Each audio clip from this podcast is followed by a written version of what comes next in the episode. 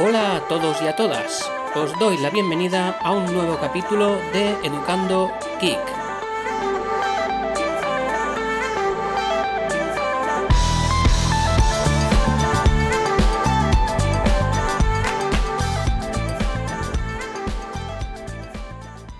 Hoy voy a rescatar em, un tema del pasado, o mejor dicho, un equipo del pasado. He estado mirando el, historial de audios y ya os hablé de este equipo, em, vale, aunque en, el capítulo número 20 del podcast y que, se, que titulé Reciclando un MacBook de 2007. Bien, pues hoy os voy a volver a hablar de, de ese MacBook porque mm, ahora lo titularé a lo mejor reciclando mm, con dos eh, res porque le he vuelto a meter mano al, equipo. Revisando las notas de, aquel audio, que fue grabado en el 2016, aunque bueno, como le he hecho tantas perrerías al, podcast, pues eh, por lo que veo volví a subir el audio en 2017. Eh, revisando, como digo, las notas, eh, para refrescar un poquito la, memoria, este equipo se lo compré a un compañero de trabajo en, en junio de 2015 y, lo estuve usando un año con el sistema operativo nativo OS X, la última versión que, la última actualización que admitió, ¿vale? La 10.6.8. Lo estuve usando un año, pero eh, veo aquí, por lo que dejé escrito, que, que se volvió inusable en el sentido en que ya no podía Mm, actualizar eh, ciertas aplicaciones ofimáticas que para mí es el, principal eh, uso de, un equipo informático, digamos. En aquel momento, en 2016, le metí Windows 7 y sobre ese proceso versa el, audio si es que lo, queréis escuchar. Y nada, eh, características así bastante mm, básicas del equipo. Es un, es un portátil, eh, el MacBook, del año de mediados de 2007. ¿Vale? En concreto el modelo es el 2.1, el de 13 pulgadas, es todo blanco, eh, muy característico esos, equipos, que después eh, fueron renovados en el año 2009. ¿vale? El procesador mm, que trae es el 2.16 GHz, un Intel Core 2 Duo. Y mm, viene con una RAM de 4 eh, GB. ¿vale? Inicialmente salió con 2, pero el anterior propietario le, amplió 2 más, con lo que, que ahora tiene 4 GB y mm, llevaba un disco duro mecánico de 120 gigas, ¿vale? El tema es que, pues bueno, eh, con esta situación de confinamiento, eh, pues eh, me, volvió a la cabeza este equipo y mm, no fue exactamente ya en, en pleno confinamiento, sino una semana antes, una semana antes. Me volvió a la cabeza el equipo, lo saqué del armario, porque ya sabéis, eh, pues cómo disfruto yo personalmente de seguir dando uso a esos viejos equipos. No, me gusta eh, pensar que, que, ya no sirven para nada. Para algo servirán, ¿vale? Para algo servirán. Así que lo saqué del armario, donde lo tenía guardado, Em, lo primero, pues em, lo puse en marcha y no, no contabilicé los minutos que, tardó en, arrancar ese Windows 7 que le instalé en 2016, hace cuatro años, pero se hizo eterno, ¿vale? El equipo era inusable, en, esas condiciones no se puede trabajar, no se puede hacer nada con él, porque es desesperante. Ya no se trata de que uno tenga la suficiente paciencia, es que no, no, no es usable. No es usable el manejar un equipo con esos tiempos de carga de sistema operativo y de aplicaciones. Así que, pues bueno, eh, me, empezó a bullir en, la cabeza el cambiarle el disco duro mecánico por un disco duro, eh, un SSD, ¿vale? Por un SSD.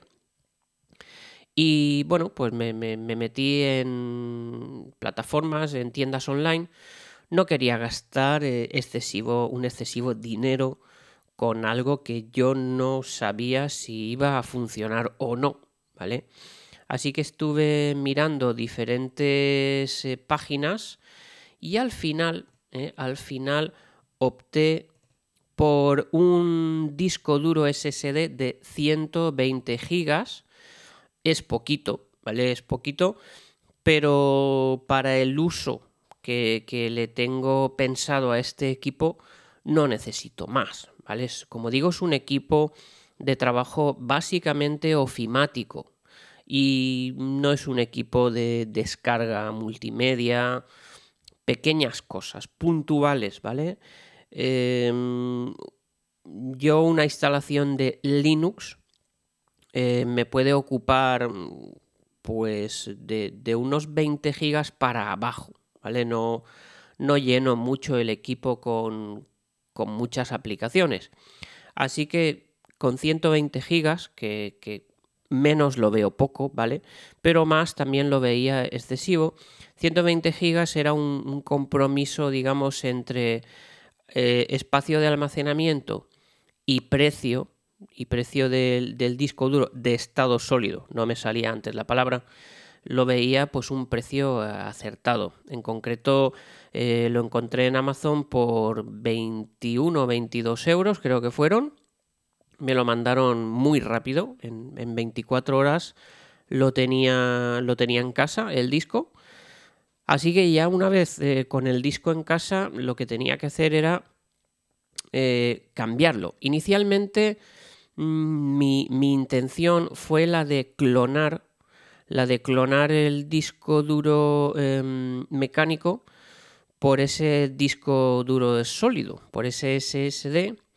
Tengo una base de, que uso básicamente para pinchar ahí discos duros que, se me han, que he quitado de otros equipos y los tengo ahí pinchados en, en esa base a modo de, memorias externas para, descargas y tal. Pero estas bases también tienen una función eh, muy interesante que es la de clonar, clonar eh, discos duros. Como digo, mi primera intención fue clonar ese Windows 7 del disco duro mecánico que quite al disco duro mm, eh, el SSD. Como los dos son del mismo tamaño, pues eh, lo tenía perfecto, ¿vale? Simplemente meter los discos en, las dos ranuras, en los dos slots que tiene y darle a un botón. El, software que lleva integrado la base eh, ya se encarga de, clonarlo y de hacerlo todo.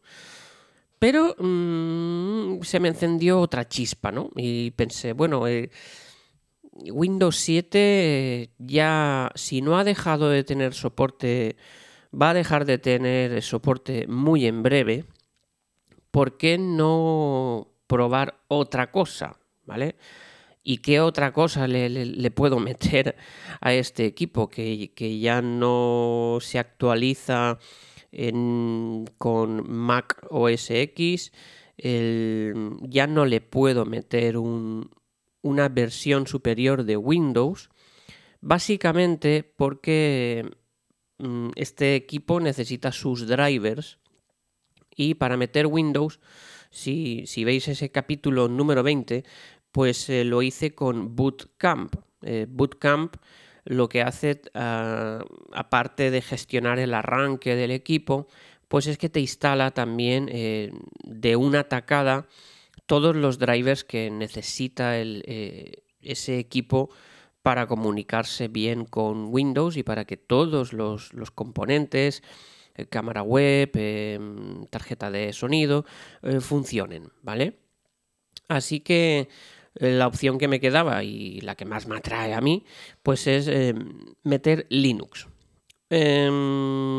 Este equipo tiene una característica muy peculiar y es que si bien el procesador es un procesador de 64 bits, ¿vale? Es un, procesador que admite o admitiría distribuciones Linux o de cualquier otro sistema operativo, eh, da igual, de 64 bits, eh, lleva, lleva un, creo que le llaman una memoria EFI o... Sí, lo que vendría a ser la, BIOS, ¿vale? Lo que vendría a ser eh, la BIOS de otro equipo, pues en este Mac esa, esa memoria eh, previa o esa EFI es de 32 bits. Eh, entonces, aunque el procesador sí que admite un sistema operativo de 64 bits, no se le puede instalar porque ese paso previo eh, por, el por, el cual hay que pasar es de 32 bits. Entonces eh, me alegré mucho de ver que, al menos en, a, fecha de, ahora Linux sigue dando soporte mm, para procesadores de 32 bits.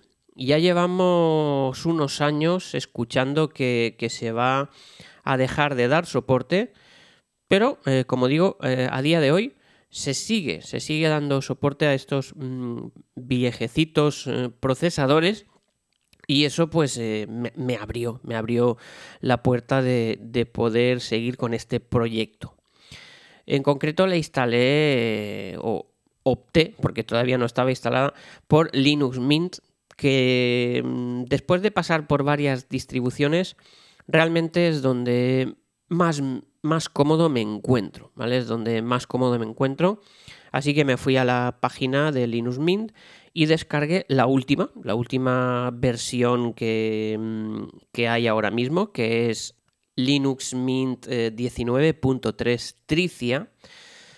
Me gustaría por el equipo que es probar eh, la rama de Linux Mint basada en Debian porque a este equipo ya no quiero hacerle más perrerías, ¿vale? Es del año 2007, estamos en el año 2020, eh, ya tiene sus eh, bien cumplidos 13 años. Entonces, como digo, ya es un equipo que, ahora yo creo que, que, ya no voy a añadirle otra R más, el re, reciclar no creo que llegue. Me voy a quedar con esas dos Rs eh, con este equipo. Así que me gustaría ponerle, como digo, esa, esa versión de Linux Mint basada en la rama de Debian, más que nada por la estabilidad y porque mm, no hay actualizaciones eh, mayores en, esta rama. Pero justo nos encontramos en un momento en el que se ha lanzado eh, la beta de esa futura de esa futura versión de Linux Mint basada en Debian, entonces no le quiero meter esa, esa beta. Prefiero, si acaso, esperar, esperar a que salga ya la versión definitiva. Y cuando salga, pues ya veré si, si tengo ganas de liarme la manta a la cabeza o lo dejo como está con ese Linux Mint 19.3 eh, Tricia, que, es, que está basada en Ubuntu, ¿vale? Que también tiene sus cosas buenas, por supuesto. Bueno, em, sin enrollarme, eh, lo que hice fue descargar, descargar eh, la ISO de, ese Linux y mm, documentarme, en primer lugar, de cómo, de cómo tenía que proceder para desmontar la carcasa del, del portátil porque tiene unos tornillitos minúsculos que, vaya, eh, y tiene tantos que yo no sabía de verdad cómo meterle mano. Eh, me daba miedo o pánico el tener que, abrir el, equipo.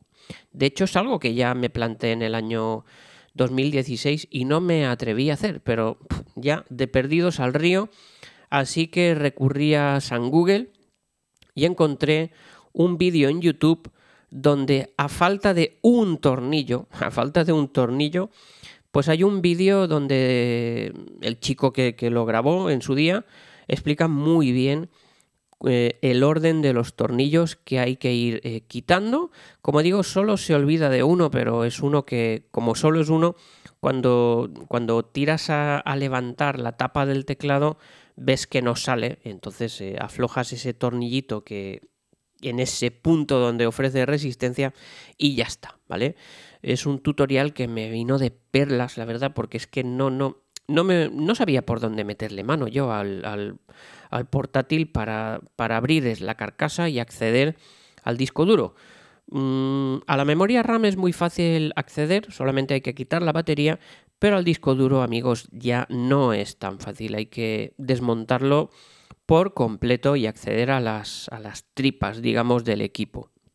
Bueno, eh, abrí el equipo, tuve la precaución de, ir juntando los tornillitos de cada sección. Los, son tan pequeños que con una tira de celo los fui pegando en un folio y, dejando escrito a qué parte de la carcasa eh, correspondían. Porque después hay que volverlo a montar. Em, metí, metí el, quité el disco duro mecánico, metí el disco duro, el SSD, y eh, aproveché para hacer una limpieza de, polvo, de, pelitos, de... Bueno, pues son 13 años acumulando eh, suciedad, polvo, filtrando ahí. Así que aproveché para, para meterle una limpieza, ya que lo tenía todo abierto. Lo monté, y mm, seguidamente, pues, em, bueno, ya había buscado, ya había buscado un tutorial de cómo meterle Linux al, equipo. Porque en su día eh, tuve yo la brillante idea, pues, de borrar, de borrar todo el disco duro de, Mac. ¿Eh? Lo, borré todo.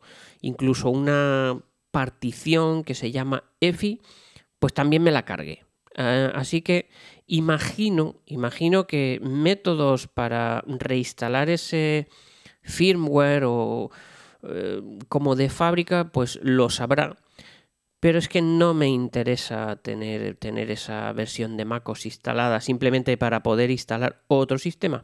Así que encontré un tutorial por, Google de, una persona que le instalaba precisamente a un equipo igualito que este, eh, le instalaba otra versión de Linux, en concreto eh, Elementary, Elementary OS, que también está basada en Ubuntu. Así que dije, bueno, pues si se puede instalar Elementary, se puede instalar Linux Mint. Eh, no va a haber mayor problema en este sentido. Bueno, pues seguí el tutorial el tutorial lo hace con una memoria USB, que es lo ideal, ¿vale? Es lo ideal. Y lo intenté, eh, hay que meter, eh, hay que crear una estructura de directorios para que el arranque del, el arranque del Mac mm, pues pueda reconocer esa memoria precisamente durante ese proceso de arranque que básicamente consiste en, pinchar la memoria, pulsar la tecla Alt y arrancar el ordenador con esa tecla Alt eh, apretada hasta que en pantalla salga la unidad de la memoria USB. Pero por mucho que repetía el proceso, eh, no, no, no reconocía, no reconocía esa memoria después que he estado documentándome, pues he visto que, mm, según la distribución te lo va a reconocer o no te lo va a reconocer. Por lo visto, si, instalas la, distro madre Debian, sí que te lo reconoce, pero, no es mi intención.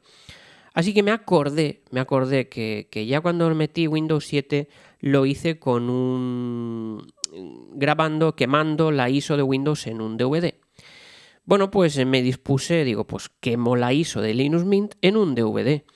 Eh, primer gran problema, eh, yo no sé los años, bueno, tal vez, tal vez cuando, cuando le metí Windows 7 fuese ahí la última vez que yo grababa una ISO de un sistema operativo en un DVD.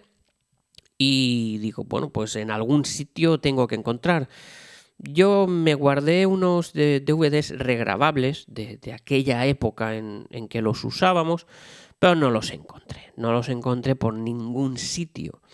Así que, bueno, pues cogí el coche, me fui a un PC Box y allí me vendían una pastilla de 25 DVDs. ¿Dónde voy yo con una pastilla de, de, de 25 DVDs?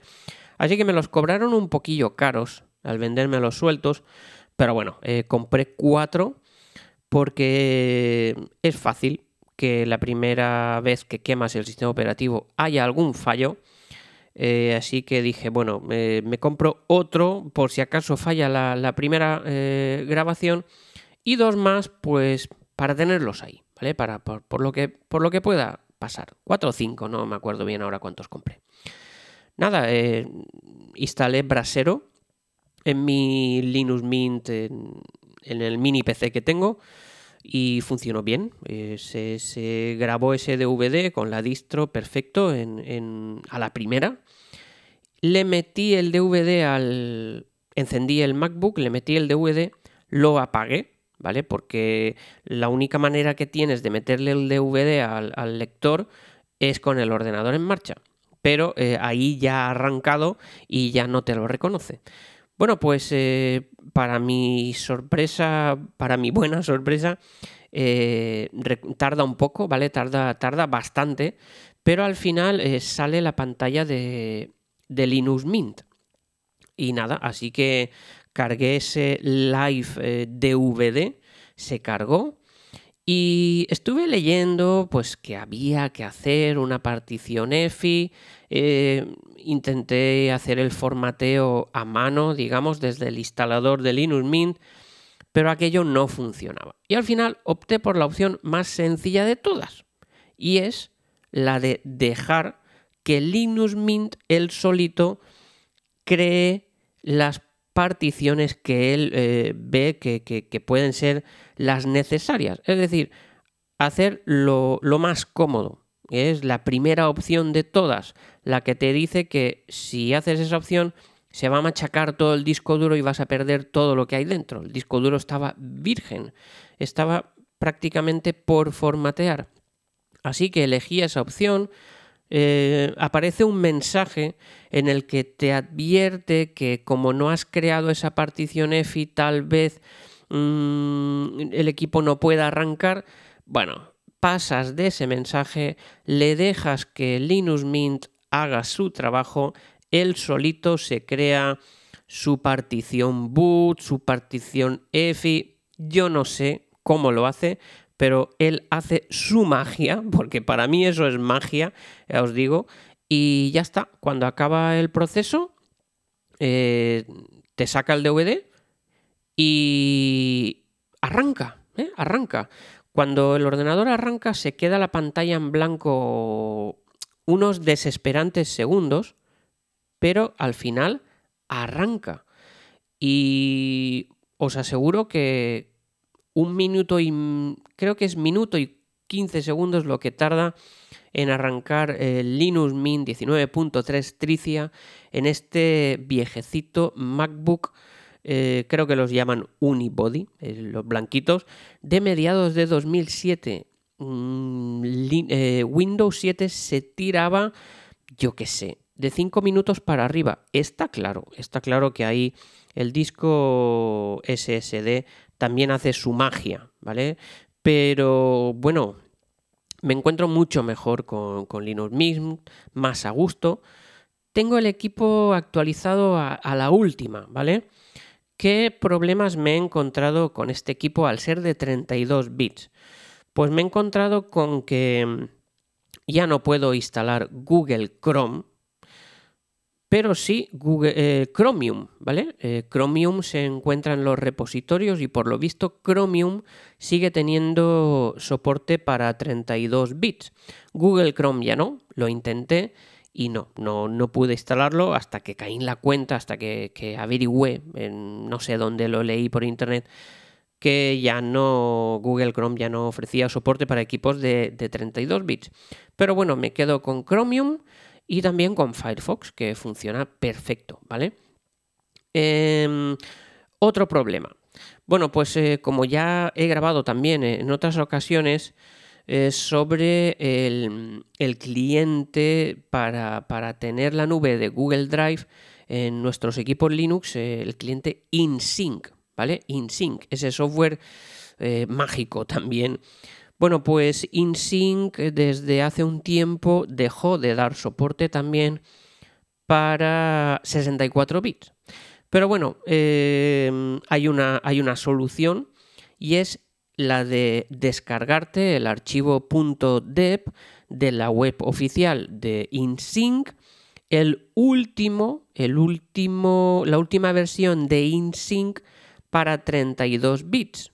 Está claro que, no te va a ofrecer las últimas eh, funcionalidades, pero eh, mira, eh, funciona, ¿vale? Funciona y lo que tiene que hacer básicamente que es sincronizar, sincronizar al más puro estilo eh, Dropbox, eh, que seguro que, lo habéis instalado alguna vez, sincronizar lo hace perfectamente bien. Entonces a mí me da igual que no sea la ultimísima versión de InSync, porque con la que he puesto, cuando yo, eh, por ejemplo, añado un archivo a una carpeta desde mi mini PC, pues cuando, cuando voy al Mac, ese archivo se sincroniza. Así que a mí con esto me basta y me sobra, ¿vale? Después he tenido que deshabilitar ese, ese repositorio porque evidentemente ya no recibe actualizaciones y, y, da un error. Cuando tú tecleas en la terminal sudo apt update, pues da un error en ese, en ese repositorio de, de InSync. Pero bueno, te vas a fuentes de software, eh, quitas, desmarcas la casilla y ya está. Y se acabó el error. Si yo ya sé que no se va a actualizar, o sea que me, da igual. Y me ahorro ver ese, ese error en pantalla. Y bueno, el equipo es 100% eh, usable, ¿vale? Em, lo he probado con Audacity, Em, aparte de eso, pues las últimas versiones de todo el software que yo uso, del LibreOffice, todas las extensiones que se le pueden añadir a, Linux Mint las acepta, eh, packs de iconos, eh, eh, tema de, ventanas. Vaya, el equipo está puesto como a mí me gusta, ¿vale?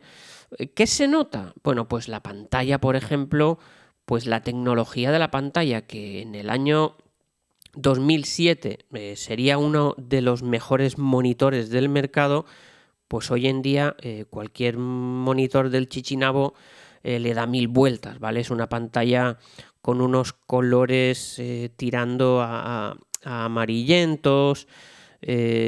claro, se ve todo muy diferente.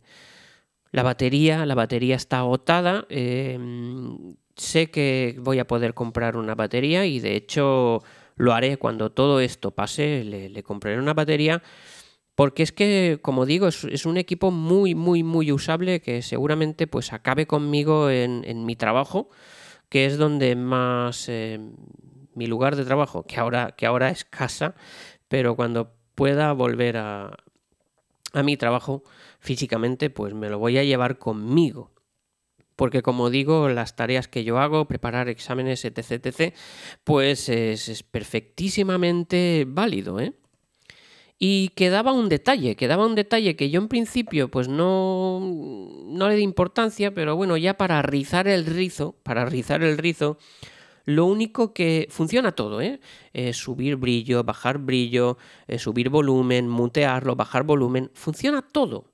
Eh, queda un tema que es el. Quedaba un tema, la arroba, que era muy, muy, bueno, complicado para mí. cómo, cómo crear una combinación de teclas para que funcione la arroba. Y esto pues me trajo un dolor de cabeza, ¿vale? Encontrar el cómo.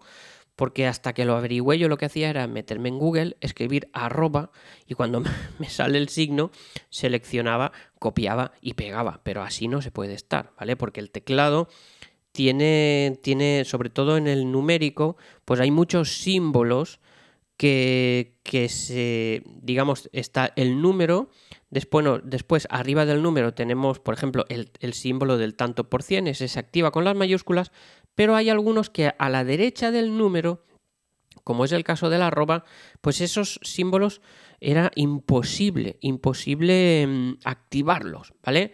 Así que al final, leyendo y leyendo, y ahora ya no sé ni dónde lo leí, porque si no dejaría el enlace, ¿vale? Eh, lo voy a dejar grabado aquí para que quede constancia de, cómo lo conseguí. Pues lo que hay que hacer es irse a los, a los ajustes, ¿vale? Y dentro de ajustes eh, buscas eh, teclado. ¿vale? Dentro de teclado, en, la configuración del sistema, tenemos atajos de teclado, eh, distribuciones. Pinchamos en distribuciones, lo estoy haciendo porque si no, no sé la ruta. Y dentro de distribuciones, abajo tenemos un botón que dice opciones. Vale. En opciones de distribución de teclado, tenemos que ir prácticamente ya al final de la lista, una opción que dice tecla para seleccionar el tercer nivel. El tercer nivel es el que corresponde a todos esos símbolos, ¿vale? Que encontramos a la derecha del, número o de ciertas teclas del teclado. Bueno, pues ahí eh, ya eh, se configura la combinación de teclas que, quieres que, mm, que al, pulsarlas activen ese tercer nivel del teclado, ¿vale? Pues yo le puse eh, pues el botón que hay justo a la derecha, este botón que tiene este símbolo tan, tan característico de Apple, no sé si creo que corresponde al botón Alt o el CMD, no sé. Bueno, yo le puse que pulsando ese, el, botón derecho de, la barra espaciadora y, el número 2, que se active, que se active en este caso la arroba. Es decir, ese botón es el que activa ese tercer eh, nivel del, teclado. Y bueno, eh, como digo, queda quedaba también el tema de la webcam, ¿vale? Lo que se llama la. Creo que el modelo es el e-site. Así que mm, el, el, el, blog que consulté para instalar Linux ofrecía una solución, pero no lo veía claro. No lo veía claro. Así que estuve buscando por viejos eh, foros, viejos foros, y encontré, encontré un sitio donde en inglés, pero se explica muy claro. Te ponen incluso el enlace de descarga del driver, porque eso en verdad es un driver, el, driver, el Apple USB eh, Video, creo que se llama así y hay que descargarlo y mediante una orden de, orden de terminal se instala. ¿Vale? Lo hice y ya está. Y hice la prueba, hice la prueba, eh, si te metes en Google y pones probar webcam, pues salen diversas páginas donde, donde puedes probarlo, eliges eh, de las opciones que te da el eSite y ya está, funciona la webcam también en este equipo. Así que ¿qué más, eh, ¿qué más puedo pedir? ¿Vale? He vuelto, como digo, con doble R a reciclar este viejecito MacBook Unibody que estéticamente es precioso, ¿vale? Es eh, blanco, se enciende la manzanita y todo. Y un detalle, fijaros, eh, en Windows le tuve que instalar una aplicación que se encargaba de controlar, digamos, la velocidad de las revoluciones del ventilador, porque era algo exagerado. Eso al minuto de arrancar Windows se ponía a bufar y hacía un ruido insoportable. A mí me molesta mucho el ruido. Y eso era de verdad insoportable. Pues mirad, con, con Linux Mint, con Linux Mint, eh, yo no sé si es por el disco duro también o por qué será, pero funciona perfecto. El ordenador no hace nada de ruido y en cuanto llega a los 60-61 grados el procesador, ahí se pone en marcha el ventilador. Pero tú notas cómo va subiendo muy lentamente de revoluciones y cuando enfría el equipo, se para. O sea que sin instalar nada, porque yo esa era otra cosa, yo decía, bueno, ya veremos en Linux cómo si en Windows bufaba el ventilador con un software específico para controlar las, las revoluciones, ahora veremos cómo me las apaño con Linux, con, con esto, cómo brego yo con esto. Pues nada, sin hacer nada, lo controla perfectamente, de verdad, es, es, es una pasada. Así que bueno, como notaréis, pues estoy más que satisfecho, más que encantado con haber eh, vuelto a revivir este equipo que con sus 13 años ya a la espalda, pues me sigue dando un uso perfectamente válido. Sí, ya sé que, un equipo moderno mm, es una delicia, claro que sí. Pero bueno, yo disfruto mucho, disfruto mucho haciendo que que estos eh, equipos que en su día fueron lo más de lo más, em, pues hoy en día sigan siendo válidos, sigan siendo útiles para trabajar con ellos. Y, ya está, lo voy a ir dejando por aquí porque ya se me alarga este audio. Básicamente es un audio que he grabado para mí, ¿vale? Porque sé que tal vez algún día necesite de estas notas de voz, voy a dejar también todos los enlaces de, todos los foros y todo lo que he consultado. Los voy a dejar en las notas del programa para, para que queden ahí registrados. Y ya está. Si alguien de, de los que me escucháis tenéis este equipo, ¿vale? Un, un MacBook del 2007 porque si fuese del 2009 se le pueden hacer más perrerías, incluso se le puede instalar la última versión de, de MacOS. En cualquier, haciendo una búsqueda en Google o en YouTube lo vais a encontrar. Pero si tenéis un equipo como este mío, que tiene esa peculiaridad, ¿no? De, que es de 64 bits, pero solo le puedes instalar de 32 bits y tal, pues aquí tenéis la manera de, hacerlo y la manera de recuperar eh, ese equipo. Inversión, 20, los 20, 21, 22 euros que me costó el disco duro. Eso es todo, eso es todo y por 20 euros volver a poder hacer que este equipo sea lo usable que es ahora, hoy en tal cual lo tengo ahora, para mí eso no tiene precio, ¿vale? Entonces, que nada, ahí lo dejo y espero que, a alguien le pueda ser de, utilidad estas, estas notas de, voz mías. Muy bien, bueno, pues animaros y reciclar vuestros equipos. Muchas gracias como siempre por vuestra atención. Nos escuchamos en el próximo capítulo. Chao, chao.